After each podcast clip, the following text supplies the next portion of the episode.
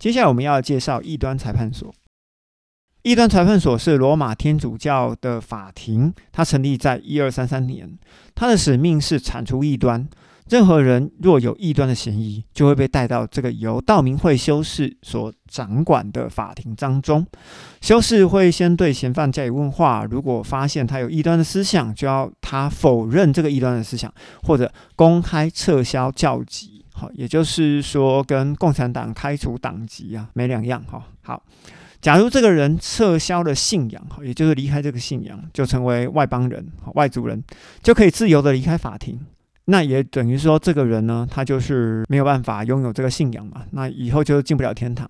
那如果呢，他不肯撤销，反而坚持他的信仰的时候呢，就会被教会弃绝，并交给属世的政府好加以刑罚。那因为呢，教会是个不留人血的地方，所以一般面对异端的刑罚，就是将犯人绑在火刑柱上烧死。那我觉得。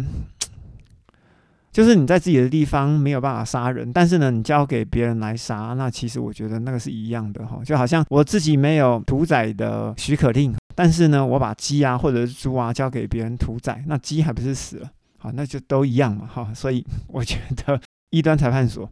就蛮 gay 白的哈。好，我们继续往下讲。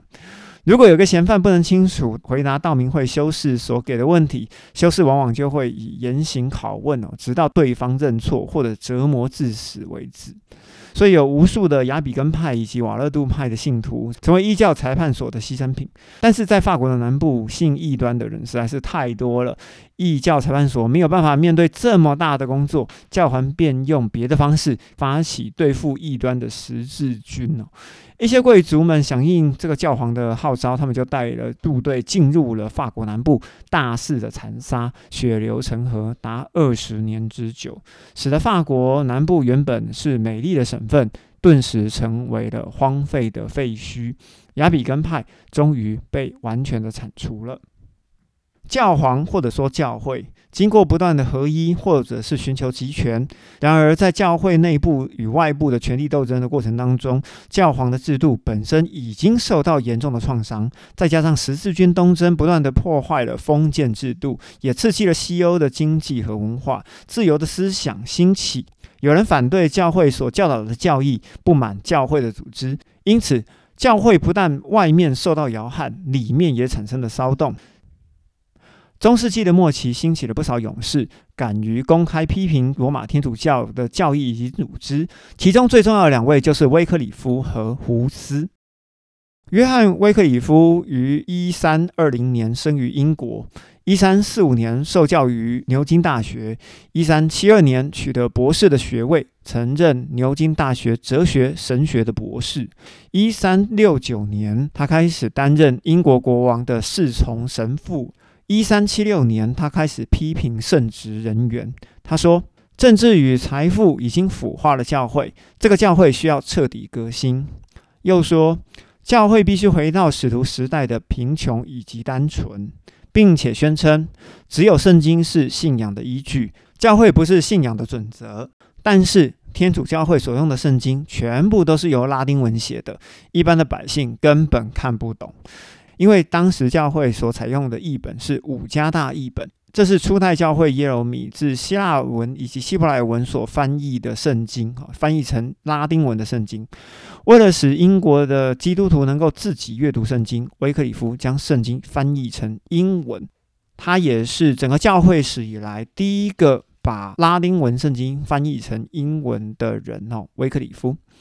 维克里夫的门生将他的教导和新译的圣经，哈翻译成英文的圣经带到英国各地。当然，教皇跟圣职人员对这件事情非常的不爽，他们用尽方法要摧毁维克里夫，也就是要杀了他。但是，英国大部分的人民与许多的贵族都全力支持维克里夫，贵族们也保护他，使他不至于落入逼迫者的手中。直到一三八四年的十二月三十一号，维克里夫离世。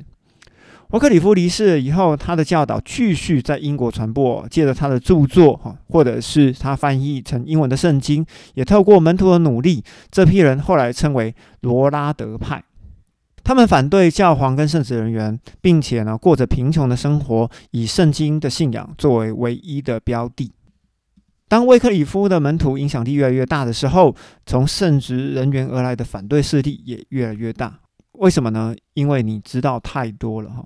最后，主教们呢，在大公会议里面通过一项法律，规定一定要烧死传异端的人。于是，英国全地哦，从南到北都有罗拉德派的人在火焰中殉道。然而呢，要将他们连根铲除，并非容易的事情。这股火焰一直延烧到第十五世纪哦，也就是烧了一百多年，才总算阻止罗拉德派的发展。他们的人数越来越少，连最后一批也逐渐的消失。但是罗拉的主义却默默的存留，一直到教改时期。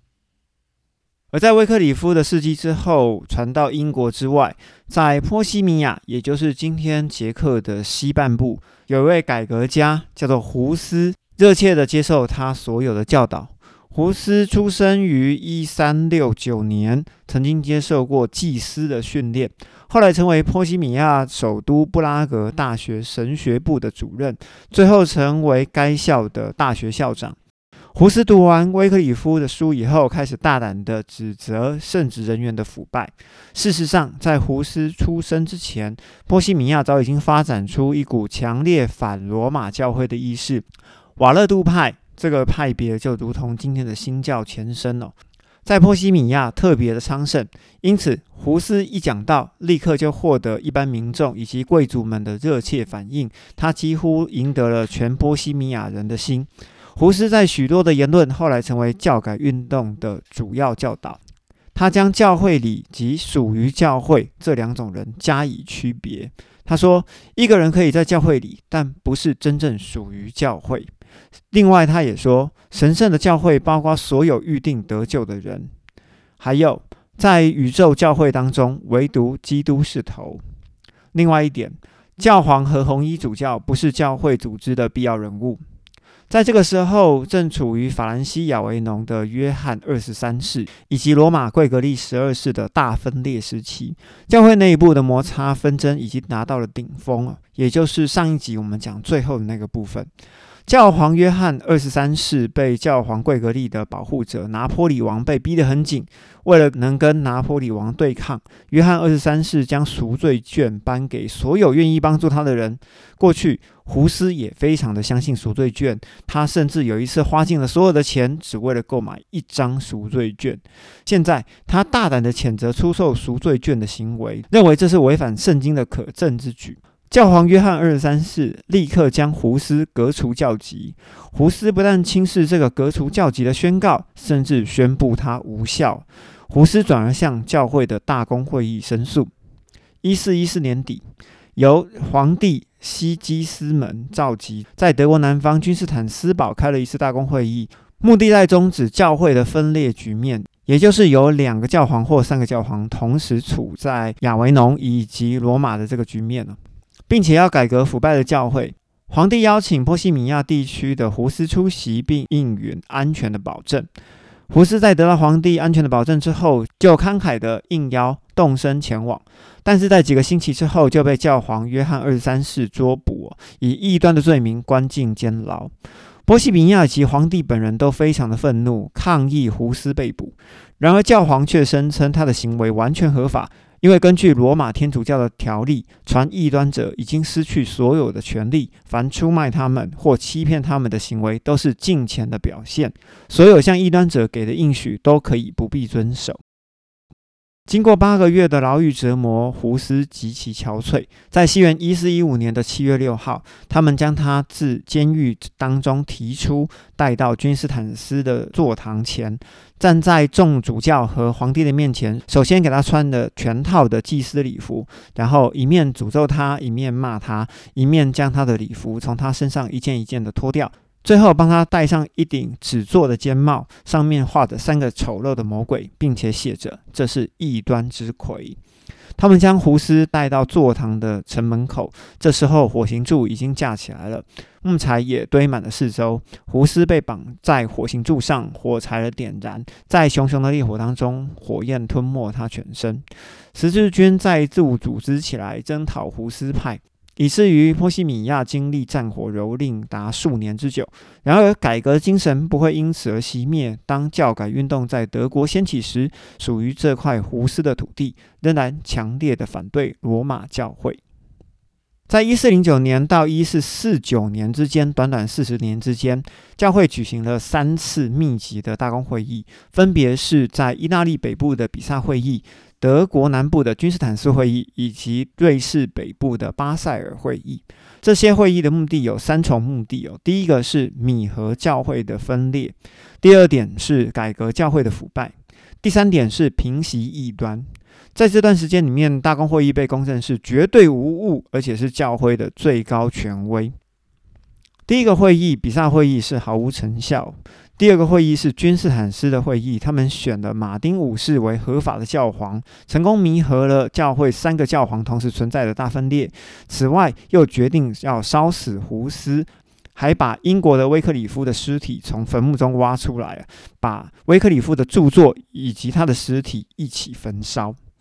巴塞尔会议的目的是为了恢复波西米亚教会的合一，也就是今天捷克西部的区域。因为波西米亚使用恐怖杀戮，仍然无法平息胡斯派的运动，于是，在一四三六年与胡斯派达成的协议。根据这个协议，他们可以获得某些传道的自由。该会议也尝试着改革圣职人员的生活，并且允许所有波西米亚教会的信徒在领圣餐的时候，不但可以领受饼，也可以领受杯。此次的会议以平等的地位与异端者交涉，并且给予那些公然反抗教会权威的人某些优惠。于是我们可以知道，教皇认为要杀光在欧洲土地上的异端，才能够对抗穆斯林的入侵。但是呢，杀光异端者，为了换取合一，只会让教皇更集权。这种缘木求鱼的方法可以说是不得要领。而在大公会议当中，也与东方教会的代表他们签议同意书。这份同意书似乎治愈了一零五四年以来东西教会的分裂的创伤。东方教会的代表们也同意接受西方教会的教义之后，也换取西方对东方的援助。帮助东罗马帝国以及东方教会面对回教土耳其人的威胁。当同意书签订的消息传到东方以后，却引起东方的强烈反对。东方教会被派去开会的代表们被指责为异端。所以自古以来，唯一不变的就是不合我意的人就是异端。哈，了解吗？但是在十年过后，也就是一四五三年。土耳其人攻取了君士坦丁堡，终于结束了所有使东西方教会合一的努力。另外，我们要提起一个教改的运动，就是在一三五零年，在荷兰以及德国一带兴起的另一种教改运动，就是由格洛特所创立的共同生活兄弟派。他向许多渴慕的听众讲道，带起了伟大的宗教复兴。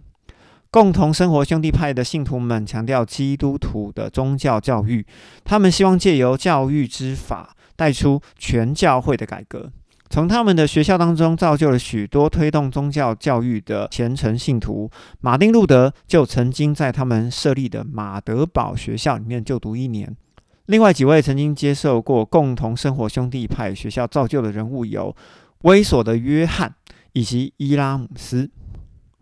维索的约翰是在那一代最伟大的学者以及思想家。从一四四五年到一四五六年，他执教于德国中部的尔佛特大学。一四四九年以后，马丁路德就是在这个大学里面拿到文学硕士的学位。许多人称威索的约翰是世界之光，因为他攻击赎罪券，清楚的教导因信称义的真理。他说：“一个人若以为自己可以靠行善得救，他根本就不知道什么叫做得救。”哈，也就是指责了教皇教会在那时候所教导的耶稣和圣徒们的分外善功。约翰也教导唯独因信得救的真理，也就是指着离开炼狱需要由教皇从天上功德库开出赎罪券的这一种道理，根本就是假的。另外呢，他在著作里面写着：上帝要拯救的人，即使所有的祭司都革除他、定罪他，上帝也会亲自赐他得救之恩。而约翰呢，不接受罗马天主教的话直说。话直说的意思就是要相信，当祭司用圣礼的词句宣告以后，圣餐的饼和酒就会变成基督真正的身体跟真正的血。马丁路德后来说：“如果我曾经读过 John of Wessel 的著作，则我的观点看起来真的全部都像抄他的著作。”当然。罗马天主教也不会赞同约翰的说法。他后来被带到买慈音大主教面前，以异端的罪名受审。John of Wessel 为了要保全生命，他只好撤销所有的说法，但是他仍然被下入监牢，于一四八九年的十月死于监狱当中。共同兄弟派的学生当中，最出名的是荷兰的伊拉姆斯，他与德国的马丁路德同时代。伊拉姆斯以其广博的学识以及尖锐的笔锋，善笑当时修道士无知以及教会的弊端。一五二零年的十二月五号，支持马丁路德和宗教改革的萨克森选侯菲德烈问起他对路德的意见。伊拉姆斯说：“路德犯了两项罪，第一个，他冲撞了教皇的冠冕；第二个，他冲撞了教士们的肚腹。”虽然伊拉姆斯在教改运动当中一直未和马丁路德在一起，但是一般人都认为是伊拉姆斯下了教改运动的蛋，但是马丁路德却把他给孵了出来。接着我们要讲一下重点整理，在推亚推拉的后半期，以十字军东征为分水岭哦，也就是这一千年的历史里面，十字军东征是非常重要的一个转折。瓦勒杜派以及最接近新教的雅尔比根派被定为异端了，所以被围剿以及追杀。好，这群人原本是在法国的南部，所以在二十年之间，法国的南部被搅成废墟。十四世纪的教皇波尼法修八世在那个时候被侮辱。而教廷呢，设在南法亚维农有七十年的时间，这个时间天主教被称为巴比伦被掳的时期。但是呢，意大利人觉得不服气哦，他们也想将教皇的宝座再次移回罗马。于是，意大利人就在罗马又设立了另外一位教皇，两个教皇彼此的叫嚣，彼此开除教籍，这就叫做大分裂时期。因为十字军的东征，让整个教会界的名字全开哦。在英国有威克里夫以及罗拉德派所造成的骚动，在波西米亚有胡斯所掀起的震动。道明会以及方济会掌握教会的大权，并设立了异教裁判所。他们火刑异端，并且把他们抄家灭族。而土耳其人征服了东罗马帝国之后，攻取了君士坦丁堡，使苏佩尔教堂变成了清真寺。在十二世纪以后，教皇们沉迷在异教文化里面的建筑、如雕塑以及绘画的文艺复兴当中。同时呢，德国西部以及荷兰的地区共同生活兄弟派栽培了 John of Wessel 以及伊拉姆斯，还有马丁伍德。在这段时期里面，一般人开始把教会看成一个圣品人员的阶级组织，从驻堂的神仆到主教、红衣主教，再到教皇，层层相属。而这是一群统治者，不但统治了整个教会组织，也统治了整个世界，还有可能控制整个宇宙。他们自认是上帝和人之间的居间者，耶稣的代言人，也是王的麦基喜德。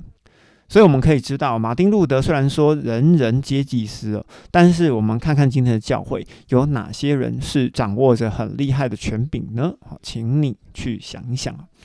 从圣职人员高高在上的立场他们不但担任这一群组织的行政人员，就如同西元前四百五十八年以斯拉发起的新律法运动。延伸到福音书的时期，就是法利赛人这这一派，假定自己有权利更改或者是创立新的教义，于是产生了许多圣经中找不到的教导，而这些教导只是根据所谓的神圣传统以及教皇所宣布的信条，包含实话说、赎罪券、教皇是使徒彼得的直接继承人等等，而且呢还有假文件予以证明一切的正当性。在十字军东征以后带来文艺复兴，人们开始回顾历史，研读早期教父的著作。他们发现早期教父根本就没有接受过这样额外的教导。研究圣经原文的结果，他们发现有许多教会所宣称的基要真理，居然和圣经的本身完全抵触。所以，我想问大家：今天的教会中有哪些基要真理和教会的黑话顺口溜与圣经的教导是相违背的呢？你们可以想一想，就是因为大家都开始想一想于是有许多人心中产生强烈的怀疑，特别是那些大学的学者，他们经常表达对教会无法苟同的看法。但是这种行为往往需要冒非常大的危险，因为教会拥有异端裁判所，如同锋利的倚天剑，凡持异议的人一下子就可以感受到宝剑的威力。而信仰归正的活动爆发之前，正是欧洲在社会、政治、经济、文化上面都准备好要接受改革的时机。就在这关键的一刻，马丁·路德在愤怒之中跳上了舞台，掀起了风起云涌的运动，把教会重新的撼动起来。